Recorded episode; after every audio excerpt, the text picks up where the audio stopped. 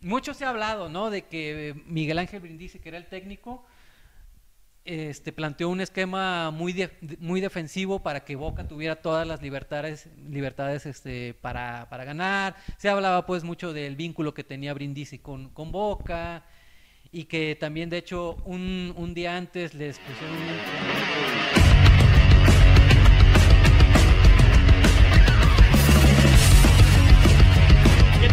de Zona Food? Bienvenidos a un episodio más de este su podcast Zona Food sin censura.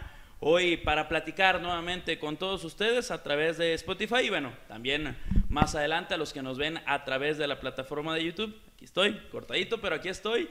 Y hoy vamos a platicar otra vez entre amigos, vamos a platicar de temas muy interesantes y además estamos muy contentos porque tenemos un invitado más aquí en la casa de Zona Food. Omar Fares, ¿cómo estás? Qué gusto tenerte aquí con nosotros, ¿eh? bienvenido. Muchas gracias, eh, es un honor, un placer estar aquí con ustedes, gente tan joven, que me tomen en cuenta y pues feliz, ¿no? Para platicar de lo que quieran.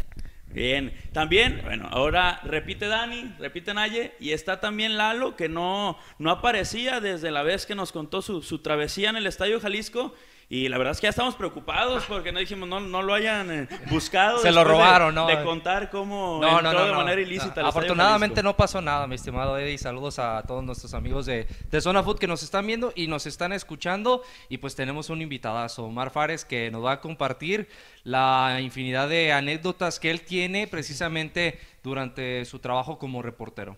Naye, ¿cómo andas? Estoy feliz porque tenemos un invitado más, porque es, es, un referente para el periodismo deportivo, entonces a los que nos apasiona ese, eso, pues es, es eh, eso, un referente y además que tiene, ya nos contaba Lalo, que hay anécdotas por ahí interesantes para todos los, los apasionados al fútbol, que sin duda vamos a estar pendientes y, y, y, y con ganas de escucharte. Gracias. No, pues muy contenta yo también eh, de estar aquí con todos ustedes, también con el público ¿no? de Zona Food, trayéndoles una edición más de Zona Food sin censura. Ya con esta, ¿cuál es? ¿La séptima? La séptima ya, eh, nuestro segundo invitado presencial, muy, muy contentos de tener una persona como el señor Omar aquí y de que nos pueda compartir de su experiencia y de sus anécdotas. Así es, Omar. Y bueno, antes de comenzar la plática, me gustaría que le digas a la gente que nos hace favor de vernos y escucharnos, ¿quién es Omar Fares? Bueno, pues Omar Fares eh, nació un 5 de abril del 72 en Acapulco Guerrero. Eh, me vine a estudiar acá a Guadalajara Ciencias de la Comunicación en la Universidad Autónoma de Guadalajara. Soy de la generación 90-94. Y a partir de, ese año, del 94, empecé, así como dice, debuté profesionalmente en Radio Universidad de Guadalajara. Ahí empezó mi travesía por el periodismo deportivo. Estuve del 94 al 95 en Radio UDG, después pasé a Siglo XXI, el desaparecido periódico Siglo XXI, en el año 96. Ahí estuve un año. De, ese, de esa gran parte de, o de ese grupo se formó después público, actualmente Milenio Jalisco, y ahí estuve hasta el 2010, pasé por El Informador, donde estuve seis meses, es decir, de julio al, hasta diciembre, y en enero de 2011 comenzó uno, una de mis mejores etapas como periodista en la cadena internacional ESPN de, de 2011 a 2016. Estuve, bueno, también en otros periódicos como Crónica Jalisco y NTR Guadalajara, donde este, tuve el honor de trabajar con, con, Lalo. Y desde diciembre de 2019 estoy en, en Mural. Es, eh, esa es parte de, de, mi trayectoria. Bueno, también he tenido colaboraciones con La Opinión de Los Ángeles, el periódico La Opinión de Los Ángeles, sí. y eh, también estuve en Grupo Asir. Así a grandes rasgos, es mi trayectoria. Ahí está, ¿eh? para que se den cuenta quién es Omar Fares. Y aquí, ¿Siempre en periodismo deportivo? Eh, nada más en la etapa que estuve en El Informador, ahí eh, no era precisamente este, notas de, de, deportes lo que hacía, era de todo. Era un grupo, ¿cómo te diré?, de, como de investigación sí. que, que, formó este, en ese entonces eh, Diego Petersen que bueno, también él me conocía desde la etapa del siglo XXI, público, milenio, uh -huh. y ya después cuando él se va al informador, este, pues me, me integra, ¿no? Para, para formar parte de ese grupo de Cuando, investigación. cuando tú estudias las ciencias de la comunicación, tu tirada eran los deportes. ¿Desde ahí ya tenías la, la idea o fue casualidad que- camino. que, entraste al- Como que siempre me gustó desde niño lo- los, los deportes, sobre todo el, el fútbol. Sí. Siempre me, me apasionó, o sea, como que el contar historias y, y todo eso. Entonces, cuando supe que existía una carrera llamada Ciencias de la Comunicación y que por ahí eh, estaba el periodismo, dije, bueno, pues eh, m- vo- ajá, vo- voy a agarrar ese camino. Y, y bueno, ya estando en la universidad, estaba la carrera de géneros periodísticos, el maestro que, que daba esa materia era editor de deportes de también otro periódico que ya desapareció, ocho columnas, y ahí empecé a hacer algunas colaboraciones, ¿no? Entonces, pues, más o menos ahí me fui encaminando. La pregunta obligada, Omar, y, y aquí, bueno, se la voy a ganar a Dani, que es la que siempre hace. ¿A qué equipo le vas, Omar? A los Pumas. A los Pumas. Sí, desde, el, desde 1978, porque cuando Esta estaba... no la esperábamos, ¿eh? Yo, yo pensé que iba a decir Chivas, ¿eh? No. Es que esa no la esperábamos. Pero que está No. bien, vamos a tener anécdotas diferentes. Sí, claro. Este, porque cuando estaba en, cursaba el primero de, de primaria, eh, se les ocurrió ponerle al equipo que participaba, bueno, en la competencia de este, escolar eh, Pumas. Y el equipo como que estaba de moda en ese entonces, finales de los 70 estaba Hugo Sánchez, Caviño, Leonardo Cuellar, o sea, tenía muy buen equipo. Equipazo. Era, era muy buen equipo y bueno, pues uno como niño se va con los ganadores, ¿no? Claro. Y, y aparte, o sea, ver a Hugo Sánchez era un espectáculo, ¿no? A, a Hugo, a Caviño, y por eso le empecé a ir a, a los Pumas. Pues sorprendente, ¿no, Nayet? ¿Tú también pensabas que a Chivas otro equipo? Sí, de, yo me acabo de enterar ahorita fuera de micrófono que, que a Pumas, entonces sí era una, una pregunta obligada. El cómo, si probablemente digo, no sé si tiene algo que ver que de, que de Acapulco y de ahí es Jorge Campos. Campos, exactamente. Fue- eso fue entonces, después. Como, y relacionando ya después en sí, el porque camino. en el 78 Campos todavía no, no, no, no jugaba, ¿no? Y, Sí, y, perdón, y, y desde luego tenía que ser por alguna razón eh, fuerte, ¿no? Que de un tiempo para acá los Pumas no atraen ni niños, ni adultos, ni nada. Tenías pues- que haberle... Pues te- ha tenido muchos haberle- altibajos, ¿no? Ya ves, llegaron a una final sorpresivamente, eh, que fue 2019. Contra Hace León. poco contra, León, exacto.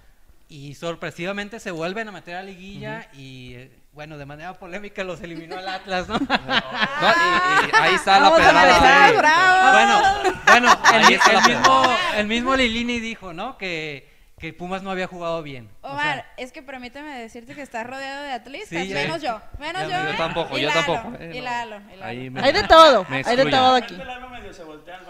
No, nada de eso. nada Ya ves eso. cómo son los americatlistas, Omar. eh, que les No, sale re Pumas- bien. Ya me quieres no me- Pumas no merecía avanzar a, a la final, ¿no? Eh, eh, es, en está. partido. Ni, ni siquiera estar en la liguilla, pero es tan bondadoso el, el sistema de competencia mexicano que le permitió colarse. ¿no? Pero sientes que sí fue un atraco a Pumas en la semifinal. Digo, final ya estaba ahí. Atraco no, o sea, sino, o sea, las jugadas suceden tan rápido, el árbitro tiene que tomar una decisión, más allá de que está el VAR, luego el VAR es muy engañoso cuando ves la, la jugada en, en cámara lenta, ¿no?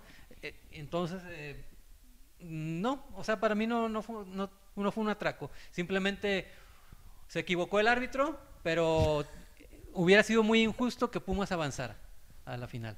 Más injusto que Atlas avanzara de la forma de dudosona. Es que está- jugó mejor. es igual de Ju- injusto, jugó ¿eh? mejor. O sea, Atlas había jugado mucho mejor. Era el que merecía estar en la final. Por, por lo menos por lo que hizo durante el torneo, ¿no? Sí, o sea, sí. Pumas lo único que hizo pues fue pasarle al América. Yo creo pero que nada más. probablemente el fútbol no se trata de merecer, sino que es un juego. A final de cuentas es un juego y como todos los juegos hay factores externos, Ajá. ¿no? Que pueden que pueden dejar ahí su huella como pasó. Pero si fuese de merecer, pues el América debió ser debió ser Sí, campeón, por, ¿no? por el papel, no, Ajá. porque Pero- era primer lugar. Y no. Y no. Sí, no, no, no, está bien. Sí, no, y, y lo digo Tiene razón, honestamente. tiene razón. eh, si fuera cuestión como de, de- de merecimiento, pues el, el América era el, el amplio El favorito, favorito. Por lo que venía haciendo y de la manera que lo vino haciendo. Entonces, creo que no, no termina de ser un juego. Entonces, ahí están los resultados, bien o mal. Pues no le tocó a Pumas por, por ese momento. Mi abuelo le va a los Pumas y yo, Ah, yo también le sufrí por eso. Ajá. Porque no voy a decir que es mi segundo equipo porque no hay segundos, nada más hay primeros. Pero pues sí le tengo cierto cariño a, a los Pumas. Ajá. No, igual yo, o sea, por ejemplo, en el caso de, de Atlas, tengo tantos años de darle cobertura Claro. que me dio gusto que, que llegaran a la final y más que, que fueran campeones, ¿no? Sobre Sí. todo por todos los antecedentes de los 70 años. Por la larga Sí, espera. sí, me, sí. me tocó ver aquel Atlas del 99. Muchos de integrantes de, de ese equipo son, no, si no amigos, eh, les tengo mucho aprecio, ¿no? Uno Sí. de ellos, Juan Pablo Rodríguez, eh, Fernando El Pollo Salazar, eh, Mario Méndez. Entonces también me dio gusto por ellos que, aunque finalmente ya no les tocó a ellos ser campeones, pues son rojinegros, ¿no? Y, Sí, sí, sí. y lo disfrutaron. Oye, Omar, vamos a regresar un poco de nueva cuenta contigo. ¿Te acuerdas cuál fue tu, tu primer cobertura?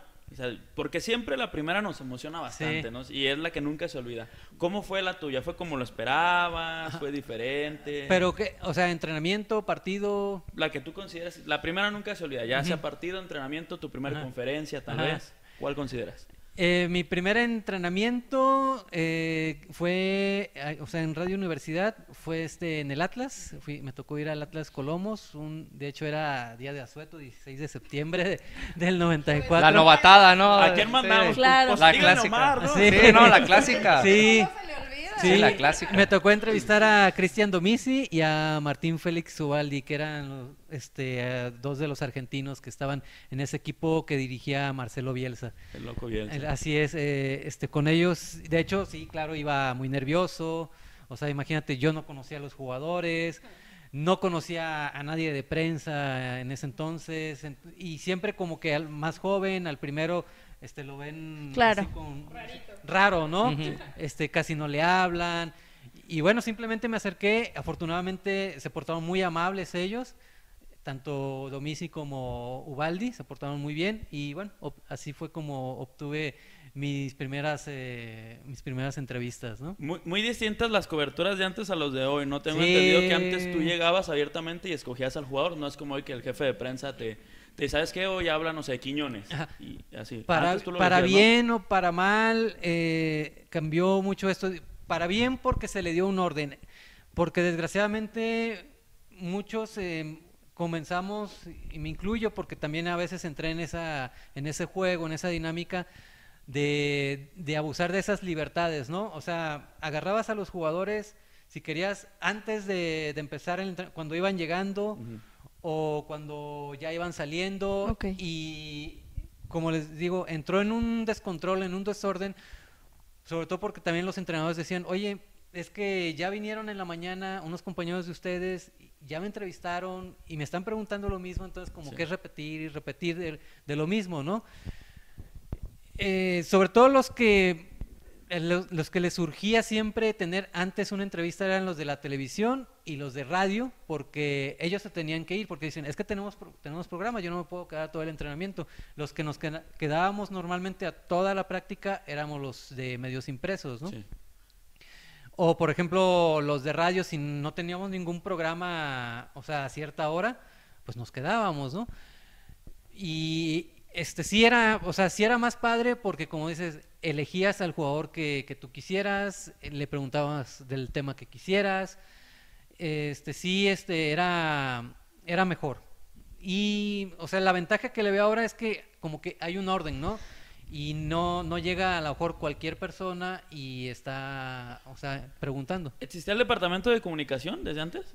No, no había. No como tal, No, no no como existía la figura del jefe de prensa. No había, de- o sea, no había staff de, de prensa. O sea, ahora sí que mm, tú te arreglabas solo con el jugador si querías una entrevista especial. O sea, si querías una entrevista ya sea en su casa o en algún restaurante o que si, por ejemplo, la televisora o la radiodifusora lo quería invitar, ajá, lo quería invitar a sus pro- respectivos programas, se ponían de acuerdo directamente con, con el jugador o con el entrenador. De antaño, ¿no?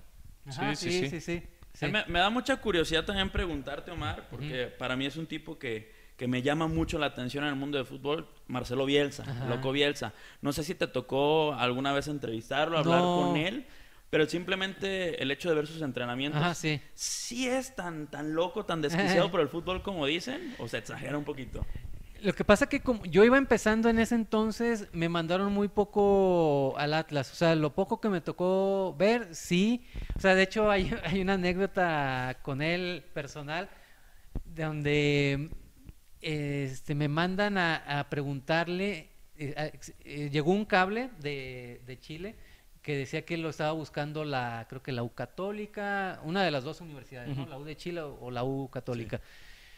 Y entonces, este, de hecho, me dijeron, llévale el cable, ¿no? O sea, la- me, me llevé una copia y se, se lo... y, o sea, y era, el entrenamiento e- era ya en el, en el club de golf, SECAF, ya en la noche, bueno, como a las 7, entonces me dijeron, agárralo antes porque si no te vas a tener que esperar, ¿no? Las dos horas que se tarde y este, trata de agarrarlo antes. Entonces me acerqué así con cierto miedo porque, sea, era un tipo que imponía, ¿no? Claro. O sea, y este, por lo explosivo, el temperamento que tenía. Y, y entonces, eh, este, le digo, señor, ¿me permite? Hasta que acabe el entrenamiento. Dije, ya, dije, ya valió, ¿no? Pues, Ni modo. Y, y él solo se regresa, dígame, ¿qué desea? Le digo, oigan, no, pues, le, le quiero preguntar, aclarar, este, llegó este cable de, de Chile que dice que lo están buscando, ¿usted sabe algo? Este, ¿Tiene alguna notificación? ¿Le interesa? Entonces, entonces lo leyó y dice, no, no sé nada. Y ya, se fue. fue todo, ¿no? O sea, que no, está, que no estaba enterado Sí, y sí, listo, ¿no? Finalmente eso fue también nota, ¿no? O sea, Bielsa no está enterado de, sí. De, este, de que lo estaba buscando la, la- la Universidad de Chile, ¿no? Este fue como que mm, el contacto más cercano que tuve y de los entrenamientos que, que me tocó ver, sí, como que era más obsesivo, pero el que más eh, me tocó ver y el que sí te puedo decir que era un tipo obsesivo, loco, exigente, eh, Ricardo Lavolpe. O sea, Ricardo Antonio Lavolpe. Sí, sí, me tocó toda esa época, la de, sobre todo la primera etapa con Atlas, del 97 a 2001, que fue, o sea, el- la mejor etapa de, de, de la Volpe. Bueno, este, más que nada la del no- 1999, ¿no? Y todavía el Sí. 2000, cuando van a Copa Libertadores. O sea, ese para mí es el equipo que, o bueno, el, el equipo que a mí más me ha gustado cómo juega, ¿no? No el más ganador, sino el cómo jugaba el fútbol ese equipo de, del Atlas. Ya nos platicabas de tu primer entrenamiento. Ahora cuéntanos tu primer partido. Ahora sí. Uy, habrá sido yo creo que a mí me tocaba, o sea, em, este, darle cobertura a los partidos de Tecos. Ay, ¿cuál habrá sido? ¿Te tocó. Tecos campeón? No, me toca darle cobertura una temporada después, o sea, la 94-95. Te tocó como estudiante. Me tocó como estudiante. ¿Lo viviste en el estadio? No, porque pues las entradas se acababan, los boletos se agotaban. estudiante, No, Omar, por ahí. ya sabes que los Decían privilegios. que hasta daban puntos acá. Ah, eso, para, por- eso por era ir. para los partidos malos. Ah, ya la final ya no. sí, no, eso ya nada más para los privilegiados, ¿no? Este, no, siempre los vi por la tele, es- esos, o sea, toda la liguilla los vi por la tele, pero la siguiente temporada no fue tan mala porque conservaron a prácticamente todo el plantel que había sido campeón. Sí. Estaba Marcelo González, Jaime Ordiales como capitán, este, mm, ¿quién más estaba de los José Luis Salgado, Carlos Briones, eh, no, Memo Vázquez ya se había ido, se, este, se fue a Toros Neza, pero bueno, conservaban casi, a casi todo el equipo, Sí. el papá del Chícharo estaba, Javier Hernández. eh, Javier Hernández, y exactamente, fíjate que no, no me acuerdo cuál habrá sido el partido, pero habrá sido uno, uno de Tecos en el 3 de marzo, En el 3 un viernes, marzo. ¿no? Que era cuando jugaban a las 8.45. Y si, si bien, digo, no, no recuerdas algún partido por ahora, pero sin duda tendrás anécdotas de cuando te mandaban fuera de, de Jalisco o fuera de México incluso. Mm, pues las primeras coberturas fue que, que no eran aquí en Guadalajara, este, creo que fueron de, de Chivas, porque antes Chivas solía ir a jugar a, a pueblitos, ¿no? Este, tenía mucho contacto con, con la gente de, de los pueblitos. Sobre todo me tocó esa época cua- cuando estaba la promotora deportiva Guadalajara con don Salvador Martínez, Ma- Martínez Garza, que en paz descanse.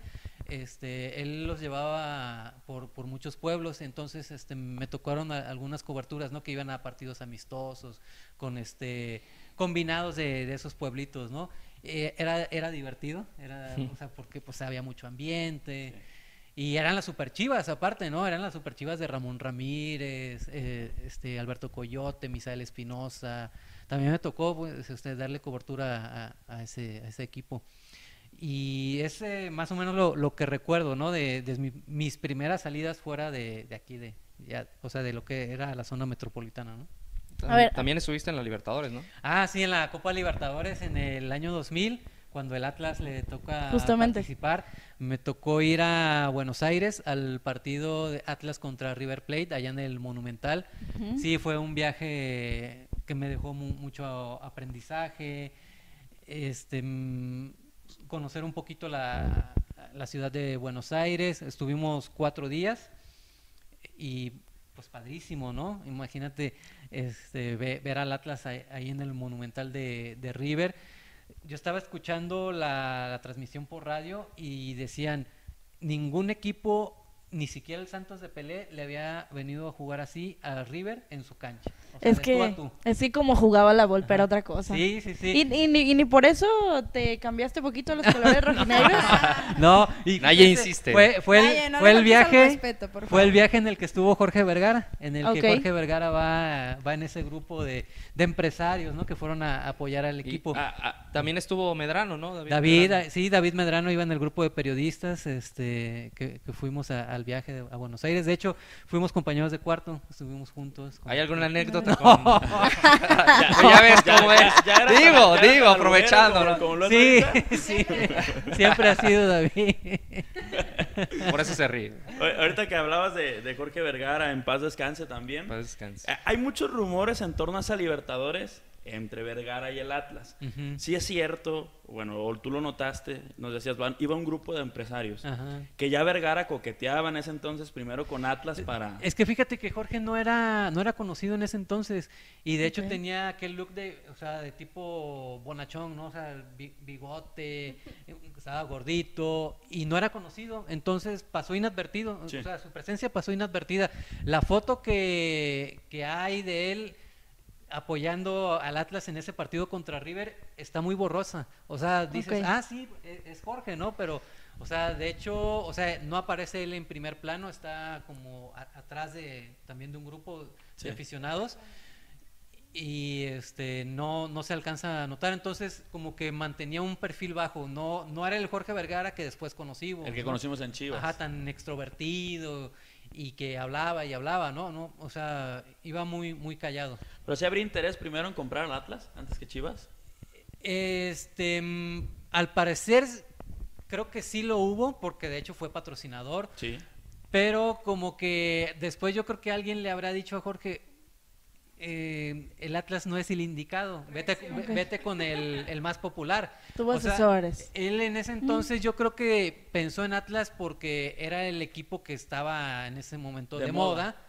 y que era muy seguido por los jóvenes, ¿no? Tenía, tenía aficionados muy jóvenes por la manera en que estaba jugando, o sea, a la gente le encantaba ver cómo, cómo jugaba aquel, aquel Atlas, ¿no? Que a final de cuentas me parece fue un buen negocio para, para Vergara y según Chivas, ¿no? Creo que no sabemos si con Atlas le hubiera ido igual de bien. Esa, esa es ¿O la tú crees que respuesta. sí, Omar? Pues no sé, o sea, como por la visión que él tenía, a lo mejor, po- o sea, le, le pudo haber dado un- el mismo giro que, que le dio ahorita Grupo Orlegui, ¿no? O sea, que son este, empresarios jóvenes, que traen ideas frescas, entonces a, a lo mejor sí le pudo haber dado la vuelta, aunque creo que no hubiera sido con, con la Volpe, ¿no? Com- como técnico, porque ya como patrocinador, o sea, ya, ya chocaba él con sus ideas. De hecho, eso después lo, lo comentó Jorge Vergara, ¿no? Este, años después, cuando surgieron aquellas diferencias, cuando la Volpe era técnico de la selección y que la Volpe llamaba a muchos jugadores de Chivas, sobre todo en aquella Libertadores del Sí. 2005, ¿no? Este, ahí lo llegó a comentar que dice, es que es imposible trabajar con, con este señor. Lo increíble es que después lo, ya- Lo llamó- contrató. Sí, lo y- llamó de técnico. Sí, lo, lo contrató y salió mal. Sí salió mal, ¿no? Terminó mal aquella Chocaron historia. por ahí. Pero sí, la, aquel viaje a Copa Libertadores fue muy padre. De hecho, después tuve otro viaje a Buenos Aires también con Atlas en la Libertadores del 2008, cuando van contra Boca Juniors Contra Boca. Y no juegan en el no juegan en la Bombonera porque estaba vetado. En el Amalfitani, Ah, de Vélez. exactamente, en, el- Vélez. en el de Vélez. Yo al ver ese partido dije, el Atlas va a avanzar, o sea, a, a semifinales. Quedan 2-2, dieron un partidazo ese día. con el empate el Atlas avanzaba, entonces lo único que tenía que hacer aquí en el Jalisco era manejar ese marcador, a me- meter otro y jugar con esa ventaja, ¿no? Pero mucho se ha hablado, ¿no? De que Miguel Ángel Brindisi, que era el técnico, este, planteó un esquema muy, de- muy defensivo para que Boca tuviera todas las libertades, libertades este, para, para ganar. Se hablaba pues mucho del vínculo que tenía Brindisi con, con Boca y que también de hecho un, un día antes les pusieron un entrenamiento muy pesado de, de gimnasio con pesas. Yo lo que vi fue un equipo que tembló de miedo, o sea que le dio pánico escénico cuando entra a la cancha del Jalisco y ve, ve el escenario, o sea, el estadio abarrotado. Este, vi un equipo este, confuso, que no sabía qué hacer. O sea, más allá de que si un técnico te dice, vamos a jugar atrás, tú como jugador dices, puedes desobedecer al entrenador. Sí. Pero, o sea, yo lo que vi fue pánico escénico, no tanto de que si el, el planteamiento de Brindisi fue defensivo. Le, le dio miedo el, el estadio, lo que no le dio miedo a este, a este equipo que fue campeón. Exactamente. Sí, o sea, como que decían, bueno, es que si avanzamos vienen viene una responsabilidad muy grande, ¿no? O, o sea, todas esas cosas que yo creo que empiezas a pensar que viene después de esto, Sí. ¿no? Y además ese equipo me acuerdo que antes de enfrentar a, a- a Boca ya había tenido una semana muy complicada. Omar, no sé si te acuerdas que jugaron martes contra Lanús. El jueves jugaron repechaje de, contra los Rayos. Contra Necaxa, sí. Luego van a Aguascalientes y después tenían que, que jugar otra vez con- Sí, contra de hecho me toca ir a, a ese partido a Aguascalientes, ¿no? Estuvo muy cerca de ganarlo el Atlas es- Cero a es- cero. es- ese partido. De hecho, ah, hubo un tiro de... Se, se vuelve a reintegrar para, para esa temporada el brasileño Danilo Sí. sí. Creo que tuvo un disparo por ahí al, al poste. Y se quedó cerca el Atlas de, de avanzar a, a liguilla, pero más bien, o sea, ya las piernas no le daban, ¿no? Para, para estar en dos torneos. ¿Con Chivas también te tocó ir a Libertadores o solo con con, Chivas Atlas? no, nada más con Atlas. Y con Atlas también me tocó ir, o sea, en esa Libertadores del 2008 al repechaje contra un equipo de Bolivia. San José, ¿no? San José de Oruro, si mal no estoy. Mm, No, era La Paz. La Era Paz, La La Paz, Paz era Fútbol La Paz. Club. De hecho, es, ese equipo de boliviano ya está en tercera división. Sí, fue con, sí, fue La Paz contra Fútbol la- Club. Este, este, fíjate, mucho me hablaron de, de la altura de Bolivia, ¿no? Que dicen, en cuanto llegue Sí vas pesa. sentir", y la verdad no sentí nada. Que se siente más en Toluca. la verdad. Sí, no, no, no, no, no sentí este el cambio de altura, pero también fue un, un viaje muy padre porque fuimos junto con el equipo. eh, este, estuvo muy muy padre ese, ese viaje. La también el de. Buenos Aires. ¿Mande? Sí, la convivencia, La ¿no? convivencia, sí, sí, claro. Sí. Ahora, regresemos un poquito a antaño, vamos a regresarnos otra vez a, a los noventas. ¿Había alguien que, que tú admiraras, que tú dijeras, yo la verdad veo a este periodista, yo quiero ser, a lo mejor no igual que él, porque creo que nadie queremos ser igual que, que, a- que otra persona, pero que tú dijeras, él es mi ejemplo, yo me gusta su estilo, quiero pues, en algún momento ser parecido a él.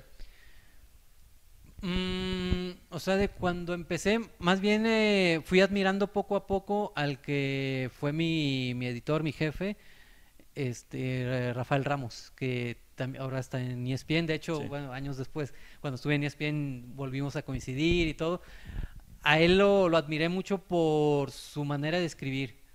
Este, digo, si tienen oportunidad lo pueden leer ahí en, la, en una columna que tienen en el portal de E ESPN este tiene, tiene el manejo de un lenguaje impresionante.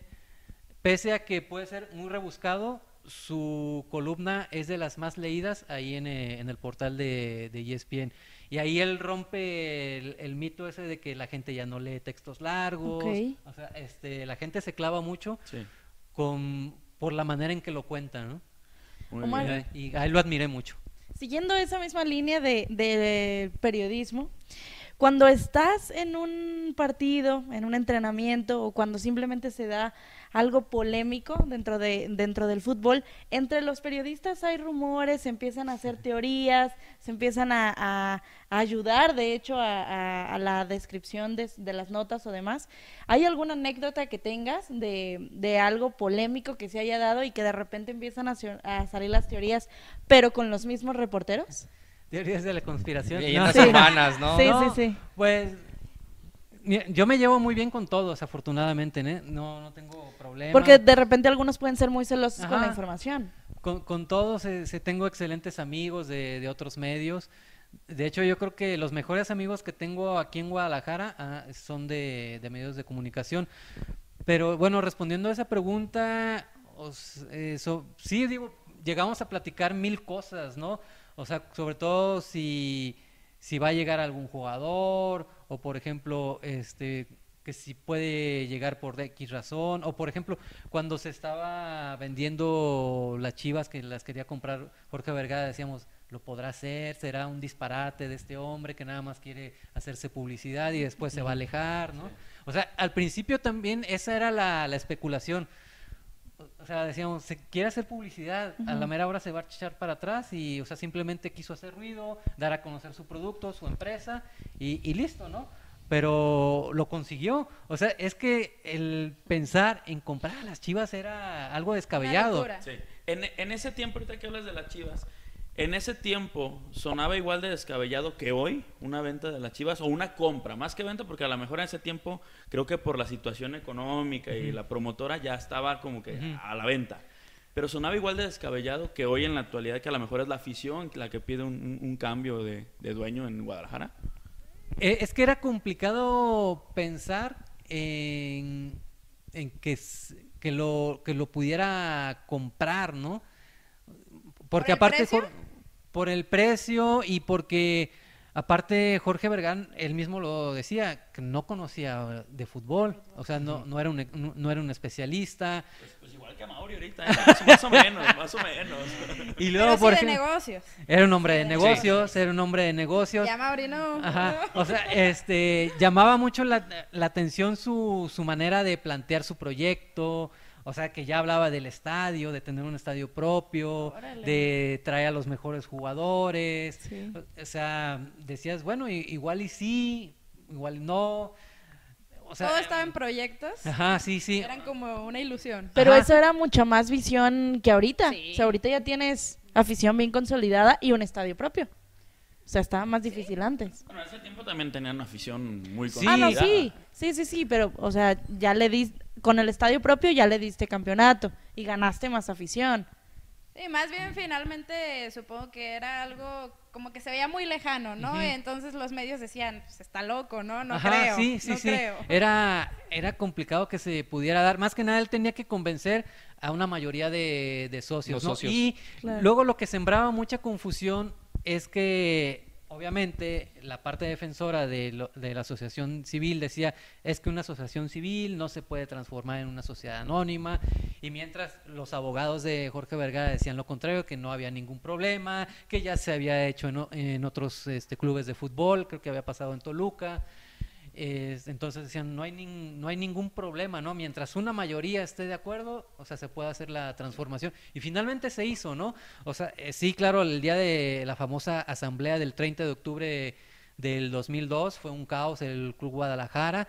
Hubo muchos gritos, sombrerazos, eh, eh, este, muy polémico todo, pero bueno, se llevó a cabo la votación, una mayoría estuvo a favor de la transformación y, y listo, ¿no? Claro, siguieron después este, muchos pleitos legales, ¿no? Porque la parte que había perdido se, se resistía, pero finalmente, bueno, se impuso, se impuso Jorge Vergara, ¿no? ¿Qué, qué hubiera pasado, Omar, si no se hubiera vendido ese día el Guadalajara a Vergara? ¿Tú qué crees que hubiera pasado con las Chivas? Porque ya iba medio mal en cuestión, a lo mejor no futbolística, pero sí en cuestión administrativa, ¿no? Ya las, las arcas ya, no, ya no Eh, tenían tanto. Estaba por llegar a su fin el contrato de 10 años de la promotora deportiva, entonces ya iba a regresar a manos de la asociación civil. Sí. Eh, la asociación civil tenía como presidente a Francisco Cárdenas y él había logrado un contrato muy bueno, de hecho creo que era el, el- el mejor contrato en la historia de las Chivas con, con Televisa. Era un contrato por cinco años, un contrato millonario. De hecho, el mismo Jorge Vergara lo dice, que gracias a ese contrato fue con lo que él compró las acciones de, Ok. de- de los socios. O Sí. sea, él mismo dice, lo dijo un año después, dice, si los socios se hubieran puesto a investigar, se hubieran dado cuenta que yo no tenía para pagarles. Pero dice, pero les ganó la ambición. Les ganó, dice, se fueron por el dinero y, y, este, y confiaron en mí. Dice, pero yo no tenía para pagarles. Entonces, ¿crees que si no hubieras llegado a Vergara, igual el equipo hubiera seguido a flote? Este, a lo mejor administrativa, o sea, en la parte económica no hubieran tenido problema. En la parte deportiva no sé, porque ya con el paso del tiempo, no sé si esta gente de la asociación civil estaba preparada para este, manejar un, un equipo de fútbol después de, tantos años de ausencia. O sea, fueron 10 años los que ellos dejaron de, de manejar el, el, equipo de fútbol. Tenían una forma muy antigua de, de ver el, el, el, deporte, ¿no? Y nos guste o no, o, o, sea, Jorge y todo su equipo de trabajo, que después se integra con José Frangé, o sea, le dan un impulso a la, a la marca, o sea, a nivel comercial la, la proyectaron. Eh, ayudó mucho, sobre todo que dijo, a ver, este, sacaban los productos piratas, ¿no? Digo que no se han acabado, pero sí le dio más, eh, más impulso a los productos originales. Sí. Entonces, este, y la imagen le, le, dio un giro total, ¿no? A como estábamos acostumbrados antes a este, la, la imagen de las chivas, que a lo mejor estaba más dirigido a, a, las clases populares, ¿no? Y como que Jorge dijo, pues hay que dirigirnos al público que puede pagar. Sí. Y, y, fue así como le dio la vuelta, ¿no? También toma decisiones arriesgadas, ¿no? Ya también en lo deportivo, Jorge, no sé si, si por su desconocimiento, como ya lo decía él, de, del fútbol, o por innovar, pero es cuando llegan, por ejemplo, como Ascar Gorta, mm. llegan también Hans Wester. Hans Wester. Con Hans le fue bien, ¿no? Sí, fue bien. Hans, pero con Ascar Gorta con, no. no. ahí lo que pasó es que un día Javier Escargorta fue a, un, a dar una conferencia con Grupo Pachuca cuando Pachuca hacía un ciclo de conferencias, uh -huh. ¿no? Lo, los lleva a, a, dar una, una, plática y ahí lo escuchan, se deslumbran con lo que dice y dicen, pues este entrenador creo que es, es distinto y es diferente a lo que tenemos en el mercado mexicano sí. y, y, deciden contratarlo, pero no, no, este no fue la mejor apuesta, ¿no? Con Jorge Vergara me imagino que sí te tocó platicar sí, muchas veces, sí, mano a mano. ¿Qué anécdotas tienes con, con Vergara? bueno, fíjate, eh, al inicio él no, no, este, no le gustaba mucho el periódico público, que es donde yo estaba, porque una vez que, que Diego Petersen, que en ese entonces e, era director del periódico, escribió un editorial donde decía que eh, lo veía como un vendedor de espejitos y que él sentía que que no iba a prosperar su, su idea, ¿no? De, sí. de, este, ¿cómo se llama? De comprar a las chivas. De hecho, ponía algunos ejemplos puntuales, ¿no? O también había fracasado, por ejemplo, él tuvo un proyecto con un equipo de básquetbol que creo que se llamaba Los Aztecas, algo así, y no, y no funcionó. Entonces, este, que él sentía que, que, no, que no iba a funcionar. Entonces, le molestó ese editorial y nos tuvo vetado un tiempo. Entonces, este, por ejemplo, hubo un tiempo que Mm, a mí no me dejaban entrar a las conferencias de prensa de, de Jorge Vergara, ¿no? Si las hacía en OmniLife, este, no, no, no, no, nos dejaban pasar ni a mí ni a ningún reportero de, de público, ¿no? Pero ya después, eh, como que limaron asperezas con, con el periódico y fue buena la relación, fue, este, es que era un tipo divertido, ¿no? Sí. Era divertido entrevistarlo. De hecho, antes de la llegada de Angélica Fuentes, él tenía mucha apertura con la prensa. Le podías hablar por teléfono o lo podías hacer, por ejemplo, si estaba mm. en algún, no sé, alguna conferencia, algún evento, lo podías interceptar ahí y accedía a las entrevistas, ¿no? Este, sí, este, fue, fue divertido, ahora sí que el, darle cobertura a las chivas cuando, antes de la llegada de Angélica Fuentes, ¿no? Después eh, cambió mucho. Sí. Cambió mucho. No, y, y, hay otra anécdota también eh, correspondiente a un histórico no solamente del fútbol mexicano, sino del fútbol mundial, la Tota Carvajal. ¿La puedes contar? Sí, sí, claro. Esa fue también este, una entrevista que le tengo pues aprecio, ¿no? Eh, ahí todavía era estudiante. Eh, entonces eh, estaba colaborando yo para el Ocho Columnas, para el periódico Ocho Columnas y venía el Mundial de Estados Unidos 94. Entonces eh, se sacó un suplemento especial previo al Mundial. Salía cada semana ese suplemento. Entonces cuando... Y en cada uno de los suplementos hablábamos de, de, de, de todos los mundiales, ¿no? Desde el Mundial de Uruguay 1930 hasta el último o el más reciente que era en ese entonces Italia 90, ¿no?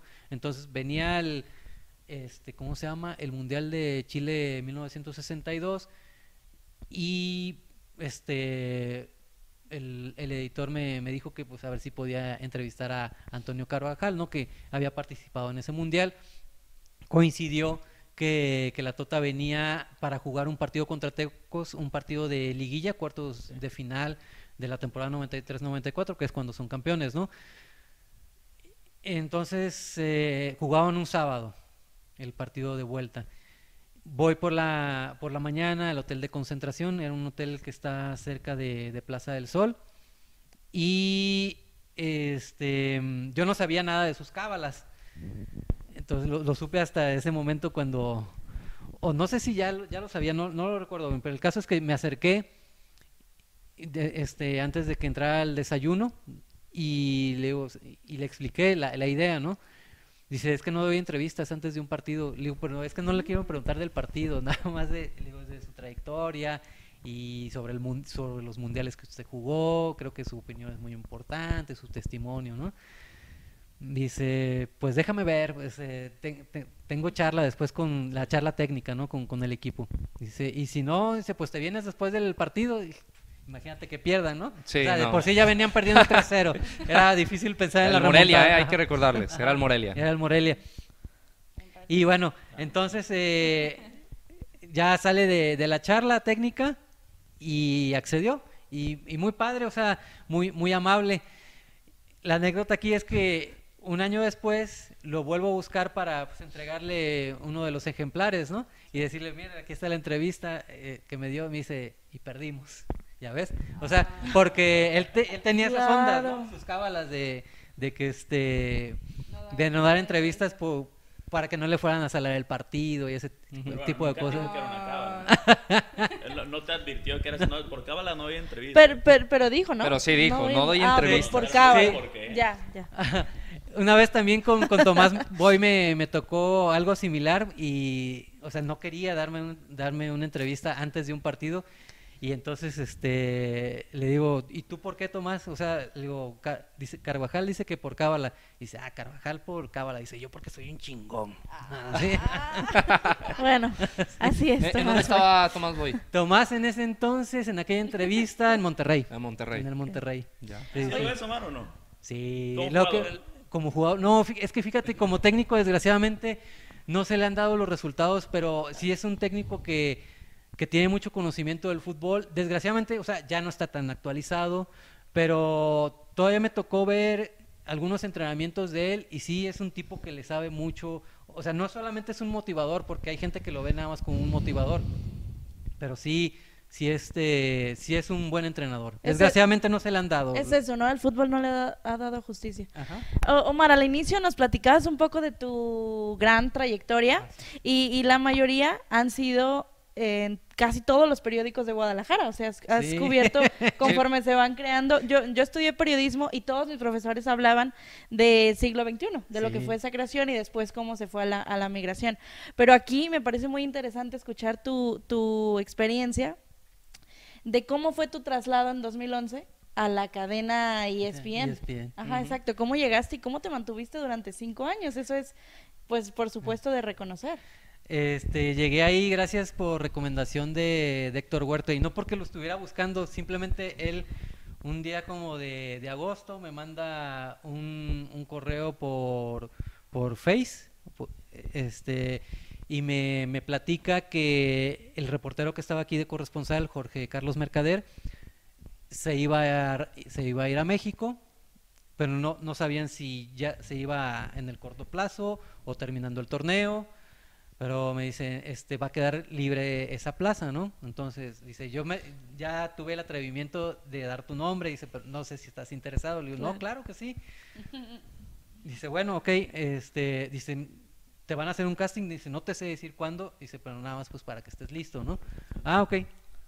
Y ya, este, eso fue en agosto, el casting me lo hicieron hasta, ¿qué fue? Octubre fue, fue en octubre, lo hicimos afuera de, del Estadio de las Chivas, en la explanada, un, al, medio, un, al mediodía lo hicimos. Este, de hecho estaba Jorge Mercader este, pues, checando el casting, Fue este. ¿Te fue pusiste nervioso? Sí, sí, sí, fue muy sufrido. Como regresar a, ver, la escuela. platícanos.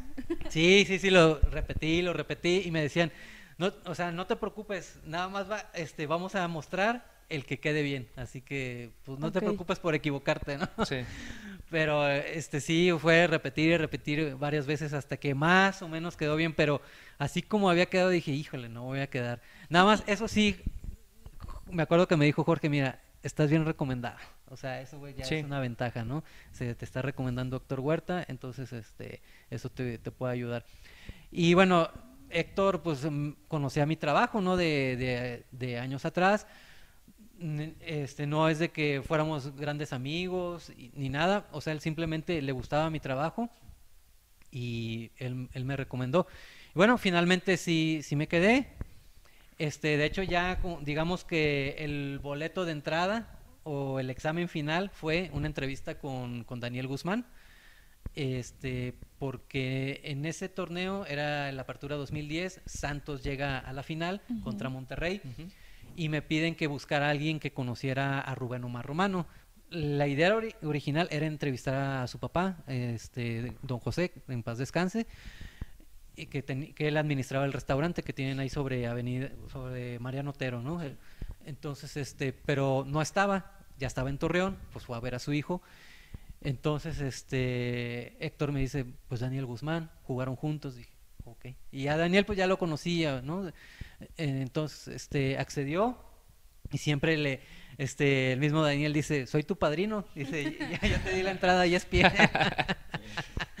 y sí, este, con, con eso, digamos que ese fue mi- ya mi boleto de entrada. Una pregunta, Omar. Eh, de toda esta trayectoria que nos estás contando, como bien mencionas, pues conoces muchísimas figuras, ¿no? Has Ajá. tenido muchísimas eh, acercamiento con muchísimas figuras del fútbol mexicano. ¿Cuál de las figuras que conoces ha sido ya sea el jugador, director técnico o directivo más payasito, más complicado a la Ah. hora de, de realizarle Bueno. una Acuérdate que, que no hay censura, ¿eh? La Volpe, la Volpe. Sí, o sea, es que la Volpe depende cómo lo agarras en su estado de ánimo. Si lo agarras de buenas, te da una excelente plática, una excelente entrevista, perdón. Y si lo agarras de malas, o sea, es grosero. O sea, suele ser grosero. Y, y, este y humillante, entonces eh, este ¿Alguna vez te o hizo, sea, extremos, te ¿no? hizo sentir mal? No sentir mal, pero sí, este, que hubo un día que, que yo decidí ya salirme de la entrevista, ¿no? O sea, este, porque empezó a contestar mal y, y entonces dije, ahí nos vemos, ¿no? Y creo un día después, en la época en la que podías hacer entrevista cuando tú quisieras, este, ah, de hecho estaba Sonia, Son- estaba Sonia Serrano en esa Ujú. entrevista, este, cuando un día después y, o sea, Sonia le dice, oye, este, Ricardo, ¿me permite? Sí. Entonces me acerco, pa- pues para pegar grabadora. Y entonces dice la Volpe, ah, espérate, este, ¿te vas a quedar o te vas a ir enojadito como ayer? Se acordó. Le- la recordó, se sí, te la recordó. Y le digo, pues, le digo, es que tú te enojaste. Le digo, tú te enojaste. Ah, yo me enojé. Bueno, si quieres ya lo dejamos así. Así, vamos a dejarlo. Ya. ¿Y no te dio la entrevista ese día? Sí, sí, sí. Ah, sí, ahí sí. quedó ya. Ah, Ahí, Ahí ahí- sí. ahí murió. Qué bueno, De- qué bueno. Sí, de hecho, después eh, le hice una muy buena entrevista en 2008, que gracias a eso gané un premio de periodismo en este que fue ah, más bien, o sea, cuando él regresa en 2009, su segunda etapa con Atlas, le hice una entrevista de semblanza, este que gustó mucho y, y bueno, este pude ganar el premio de, este de periodismo de Jalisco. Ay, wow. ¿Y eso lo podemos consultar en algún lado? Desgraciadamente, este, todo lo que había en internet de, de la etapa de público, Milenio lo borró. Pero se los puedo pasar por PDF. Súper, Perfecto. Sí. perfecto, sí, Sí, para, sí, sí. Sí, con eso. Él, ha sido el personaje más, más complicado. El Tuca en su momento también Claro. era, era difícil. Ya después, o sea, te cuando vas conociendo, él te va conociendo. o Agarra sea, confianza, ¿no? agarra Se va soltando. No, y los, y mismos reporteros van adquiriendo experiencia, ¿no? Sobre cómo manejar ese tipo de, de personajes dentro del mundo deportivo. Sí, sí, sí. Este, sí, fue, son así de esos personajes complicados. Vergara también a veces lo era, ¿no? Esto, porque a veces nada más te contestaba con monosílabos y muchas veces cuando te contestan así, te dejan como desarmado Claro. porque tú estás esperando una respuesta más amplia y dices, ay, pues a, a preparar la siguiente pregunta, ¿no? Eh. ¿Y cuál ha sido la circunstancia más complicada que te ha tocado presenciar? Ya sea, con, o sea, a ti o a no sé, algún compañero periodista que haya estado ahí en la conferencia o en la entrevista que te hayas dicho, no, estuvo Lo, lo más, peligroso". di- lo más difícil para mí fue eh, con lo del accidente de César Andrade. Eh, mm, o sea, no, no ir precisamente al lugar de los hechos, sino más que nada ya cuando estaba hospitalizado, el ver a los familiares, eh, estar ahí varios días eh, haciendo guardia. Esa fue, creo, de, de las coberturas que un- uno no quisiera hacer, ¿no? este por porque pues ves mucho dolor y más allá de que él pudo sobrevivir y que ya superó todo eso Sí.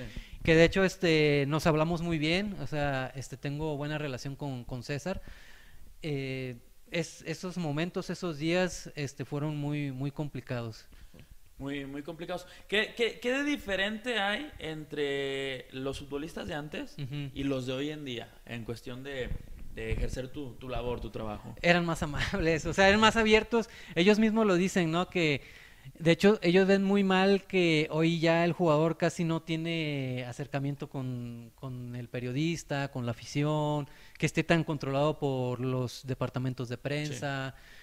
Este, sí, te, te podías acercar más y ellos tenían más, eh, más apertura, ¿no? Fue así como, pues, eh, tú fui haciendo una gran relación con gente como te digo Juan Pablo Rodríguez, Mario Méndez, este por parte de Atlas, ¿no? Igual con los técnicos, con Rubén Omar Romano, con Sergio Bueno, este el profe Cruz, eh, eh, o sea, del, del lado de Chivas con Camilo Romero, Gustavo Nápoles, eh, este, casi con todo ese grupo del 97 de las Chivas campeonas del 97, este tuve o tengo muy buena relación, Nacho Vázquez, ¿no?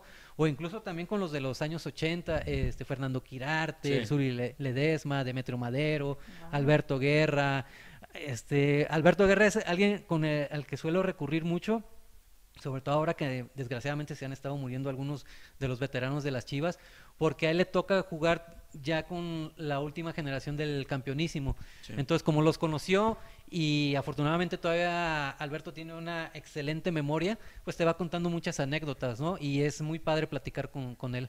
Una de las mejores que te haya contado. Alberto. Eh, pues fíjate, o sea, me, me cuenta mucho de las enseñanzas que le, que le dejaron, o sea, gente como Sabas Ponce, el Tigre Sepúlveda, o sea, que, que eran referentes y que se acercaban mucho con los jóvenes. Claro, este, que si veían que, eh, que ese joven, en ese caso él, que por ahí ya se estaba, que estaba despegando los pies de, de la Sí. tierra, pues sí, como que le daban su coscorrón, ¿no? Y, y Su jalón de ah, orejas, Su jalón ¿no? de orejas, ¿no? Pero es, es gente que te enseñaba mucho, ¿no? Que te orientaba, este, que, tanto en el vestidor como, como en la cancha, ¿no? Sí. Entonces dice que él siempre le, les tuvo mucho respeto y bueno, que se llevaba muy, muy bien con ellos, ¿no? Hablemos un poquito ahora ya de, de la actualidad, ¿no? Te tocó ver a uno de los mejores Atlas, que fue el del 99, a Chivas en su mejor momento. Ujú. ¿Cómo ves hoy en día al fútbol tapatío? Al Atlas lo veo muy bien, este, porque finalmente tuvieron paciencia, que yo creo que eso es lo, lo principal eh, en cualquier proyecto, o sea, no, no desesperarse, pero también creo que eligieron al, al técnico ideal, al- con el que se desesperaron y lo acepta la directiva, tanto este Pepe Riestra como Alejandro, aceptan que se equivocaron al correr a, a Leandro Cufré muy, muy rápido.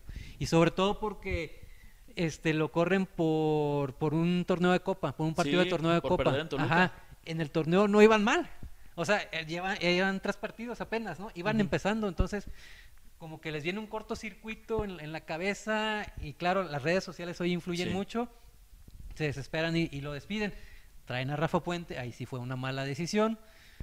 Y, y, este, y bueno, finalmente cuando deciden por Diego Coca, que ya lo conocían porque los este, había dirigido a Santos de Torreón, eh, este, ahí aguantaron la tormenta, o sea, cuando, o sea, él llega a la mitad de, del, del torneo este de, que era el Guardianes 2020, Sí. por Rafa Puente, y aguantaron, o sea, lo mal que le fue, y acuérdense que también en el inicio del torneo pasado, el Guardianes 2021, los cuatro primeros partidos fueron para olvidar. Estaba que- descendido Atlas, ¿eh? Y se pedía el fuera Coca. Ahí, Ma- la gente Coca, pedía el ¿no? fuera Sí, Coca. estaba Más que descendido. descendido, Eh, acuérdense por, que- por el tema ad- administrativo. Este, iban, tenían que pagar la multa de los sí, 120 120 millones de pesos, ¿no? Que al final sí Descenso tuvieron que pagar administrativo. Sí, tuvieron que pagar, ajá, por quedar en el penúltimo. Pero ahí me parece que el acierto de, de la directiva es ya no hacerle caso a la gente Ujú. y darle la continuidad al No, proyecto, no hacerle ¿no? caso a las redes sociales. Porque una vez lo, lo comentaba en una plática riestra, ¿no? Dice, cuando te metes a esos perfiles de, de Twitter de gente que está duro y dale, este, te das cuenta que son gente que tiene 20 seguidores, luego que son este, perfiles anónimos, sí. entonces O sea, no sí tiene... se meten. Ajá, sí, claro, o sea, no tienes que dejarte este, Llevar. llevar por, por esa gente, ¿no? No, y tienes un, un departamento de monitoreo de medios que te están filtrando toda la información y si el hashtag es fuera coca, te hace una presión importante. sí. Oye, Omar, igual siguiendo la línea de la actualidad, pues estamos en año mundialista y nuestra selección pues va a ir, mal o bien, pero, pero va a llegar. Eh, como, como periodista deportivo, también como aficionado mexicano y demás, ¿cómo ves a la selección que tenemos ahora y lo que vaya a ser en Qatar? Creo que va a llegar al mismo lugar de siempre. Desgraciadamente, o sea, se va, va a llegar a los octavos de final. Hasta ahí, ahí- hasta ahí es donde lo veo por la manera en que está jugando, porque a Gerardo Martino no lo veo con ganas de hacer algo más. O sea, si llegara a avanzar a los cuartos de final ya sería por es- pues, golpes de suerte, ¿no? Pero no porque de verdad, o sea, esté haciendo un juego increíble, que no lo está haciendo. Entonces, hasta ahí, hasta ahí lo veo a, a- a México, ¿no? Llegando a los octavos. No es tan sólido. No, no, no. No. ¿Tiene algo que ver con lo que dice Eddie de que los eh, jugadores de ahora son muy diferentes a los, a los anteriores? También tiene que ver con que sienten más la camiseta, con tipo de actitudes, porque esta relación con la afición también se puede ver reflejada en cancha. Pues como hoy actualmente el- la mayoría de, de los seleccionados están jugando en Europa, muchos de ellos ya llegan como cansados Sí. del viaje y, y bueno, y esto pasa en todas las selecciones, ¿no? Que entrenan muy poco y se dedican más a hacer comerciales, ¿no? Es parte de del show o de los compromisos que hay Del actualmente, del negocio, porque a final de cuentas el fútbol es un negocio y hay que hacerlo rendir. Entonces el entrenador ya tiene muy, muy poco tiempo para, para entrenar con ellos, para hacer un, un trabajo táctico, para ensayar movimientos. Entonces, eh, también por eso a veces se ve una selección que no tiene ni pies ni, ni cabeza, ¿no? Si entre- como dicen, juegas como entrenas. Sí. Entonces, este, eso se ve reflejado en la cancha. Como dicen, el rectángulo verde no miente. Difícil entonces el panorama para, Para para, el equipo mexicano en el Mundial y pues bueno, ya se nos acaba el tiempo, Omar, de verdad, nos hizo falta muchísimo tiempo para seguir platicando contigo. ¿Dónde te puede seguir la gente? ¿Cuáles son tus redes sociales? Ajá. ¿Dónde te pueden escuchar? ¿Dónde te pueden leer? Diles a nuestros amigos para que estén al pendiente. Ok, eh, mi cuenta de Twitter es ofares72. En Facebook estoy como Omar Fares Parra. Y me pueden leer en el periódico Mural, ahí en la sección de, de cancha. Y también tengo un blog que se llama el blog de, de Fares. Ahí sí. si Muy bueno, ¿eh? leer. Recomendado, recomendado. Gracias, gracias. Ahí está para, para que lo sigan, muchachos. ¿Alguna última pregunta para, para Omar antes de despedirnos? No, más que pregunta es solicitud. Yo quiero leer esa entrevista de la Volpe. Ok, Entonces, no, y también te voy a no se mandar la de César Luis Menotti. Perfectísimo. Sí, sí, sí, grandes del, del fútbol que seguramente las podemos hacer públicas. Sí, claro. Claro. sí, sí, sí, sí. sí, ya no están en un medio digital, pero sí las tenemos Sí, sí, claro. para, para que más la puedan leer. Sí, claro. No, claro. qué amable, Omar. Muchas gracias por, por asistir y, y, por supuesto por compartir todas esas anécdotas que seguro nuestros amigos de, de Zona Food no conocían y que gracias a ti pues ya, ya saben. Gracias Lalo, gracias este por haberme invitado, ha sido un gusto, un placer. Y sí faltó tiempo, pero pero muy bien. Me, me la pasé muy bien, gracias. Muchísimas gracias Omar por venir, por regalarnos tu tiempo que es muy valioso y lo sabemos y co- por compartirnos todo esto. Esperamos volver a tenerte por aquí en una segunda parte. Sí, ¿por qué claro, no? claro. Este, volver a, a compartir eh, sobre todo esas anécdotas que tienes que son muy interesantes y- Gracias. Y, vamos a estar muy muy agradecidos contigo de tenerte aquí. Así es, muchas gracias. Omar, y gracias también a ustedes que nos hicieron el favor de, de acompañarnos, de escucharnos, de vernos. Ya sabes, suscríbase al canal, active las notificaciones para que no se pierda ninguno del contenido que tenemos aquí a través de Zona Food para todos ustedes. A nombre de Lalo Granados, Naye Martínez, Dani Reyes, Eddie Rodríguez y, por supuesto, nuestro invitado de hoy, Omar Fares. Damos gracias, nos vemos, nos escuchamos en un próximo video.